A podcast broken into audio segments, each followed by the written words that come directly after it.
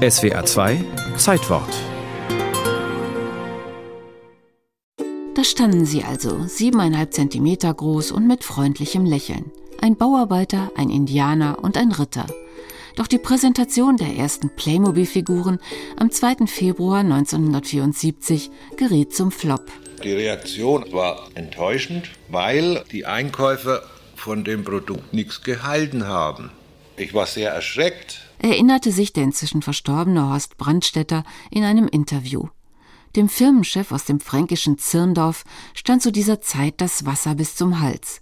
Er produzierte vor allem Kindermöbel, für die relativ viel Kunststoff benötigt wurde. Damals kam die Kunststoffkrise und mit dem Wettbewerb, das war gar nicht so einfach.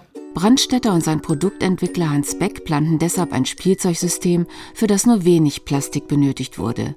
Beck, ein Möbelschreiner aus Thüringen, erfand die kleinen Männchen, die so ganz anders waren als alle Figuren, die bis dahin die Kinderzimmer bevölkert hatten. Die Figuren, die am Markt waren, die haben ja alle ihren festgelegten Charakter. Also das war der Indianer und das war er immer. Und er war meistens in einer Position und der Herr Beck wollte dem Kind die Möglichkeit geben, die Figur nicht nur zu bewegen, sondern auch einen Charakter anzunehmen, den die Figur vielleicht gar nicht hat. Becks Männchen konnten sich also bewegen und darüber hinaus ihre Kopfbedeckungen austauschen. Ihr besonderes Kennzeichen wurde das immer gleiche Lächeln. Der Gesichtsausdruck ist relativ freundlich neutral. Und das hat der Herr Beck für wichtig gefunden, weil das Kind macht die Figur schon ernst, wenn es will. Aber die Figur darf nicht ein breites Lächeln haben. 1974 fand sich nach der ersten großen Enttäuschung auf der Nürnberger Spielwarenmesse doch noch ein Interessent. Da kam am vorletzten Messetag ein Einkäufer aus Holland und der hat sich in zehn Minuten für Playmobil begeistert. Und der hat gesagt, ich kaufe bei dir um eine Million. Ich denke, Gottes Willen, das ist die ganze Kapazität, die ich habe. Hals über Kopf vergrößerte Brandstätter seine Firma, stellte sie ganz auf Playmobil um und lieferte schon im ersten Jahr Figuren für drei Millionen Mark. Im zweiten Jahr lag der Umsatz bereits bei 30 Millionen, im dritten bei über 100 Millionen.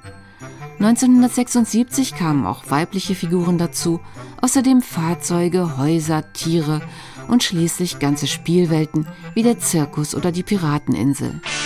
Playmobil präsentiert völlig neue Piratenabenteuer. Das große Piratenflaggschiff auf Bordefang. Bei Kindern ist das 70er-Jahre-Spielzeug bis heute beliebt. Zumal die Firma ständig neue Serien auf den Markt bringt und mittlerweile sogar eigene Fantasy-Szenarien kreiert. Da gibt es Feuerritter und Skelettkrieger oder Waldelfen mit Seelentieren. Doch auch die Klassiker kommen noch immer gut an. Ich will am liebsten mit der Ritterburg. Ich habe auch Tiere. Ein Gänsegeier. Ich habe so eine Fee, die hat so schöne goldene Haare und ein sehr schönes Kleid. Die mag ich sehr gerne. Ich spiele sehr gerne mit Plemo. Das sieht nett aus, dass die lächeln. Danach habe ich immer gute Laune, wenn ich mit denen spiele. Die Figuren sind längst nicht mehr aufs Kinderzimmer beschränkt. Es gibt Napoleon und Goethe als Playmobil-Männchen oder Martin Luther, der mit über einer Million verkauften Exemplaren die erfolgreichste Figur überhaupt ist. Auf YouTube werden Klassiker der Weltliteratur mit Playmobil nacherzählt und Profisammler wie der Hamburger Oliver Schaffer entwickeln komplexe Dioramen für Museen oder Ausstellungshallen mal historisch korrekt, mal verspielt fantasievoll. Bei Playmobil geht es immer um diese ganze Welt, die ein Charakter erlebt. Und das ist das, was mir auch Spaß macht, so ganze Welten zu kreieren. Wenn man davor steht, dann ist immer mein Ziel, dass jeder Betrachter gerne selber jetzt eine Meerjungfrau in Atlantis sein möchte.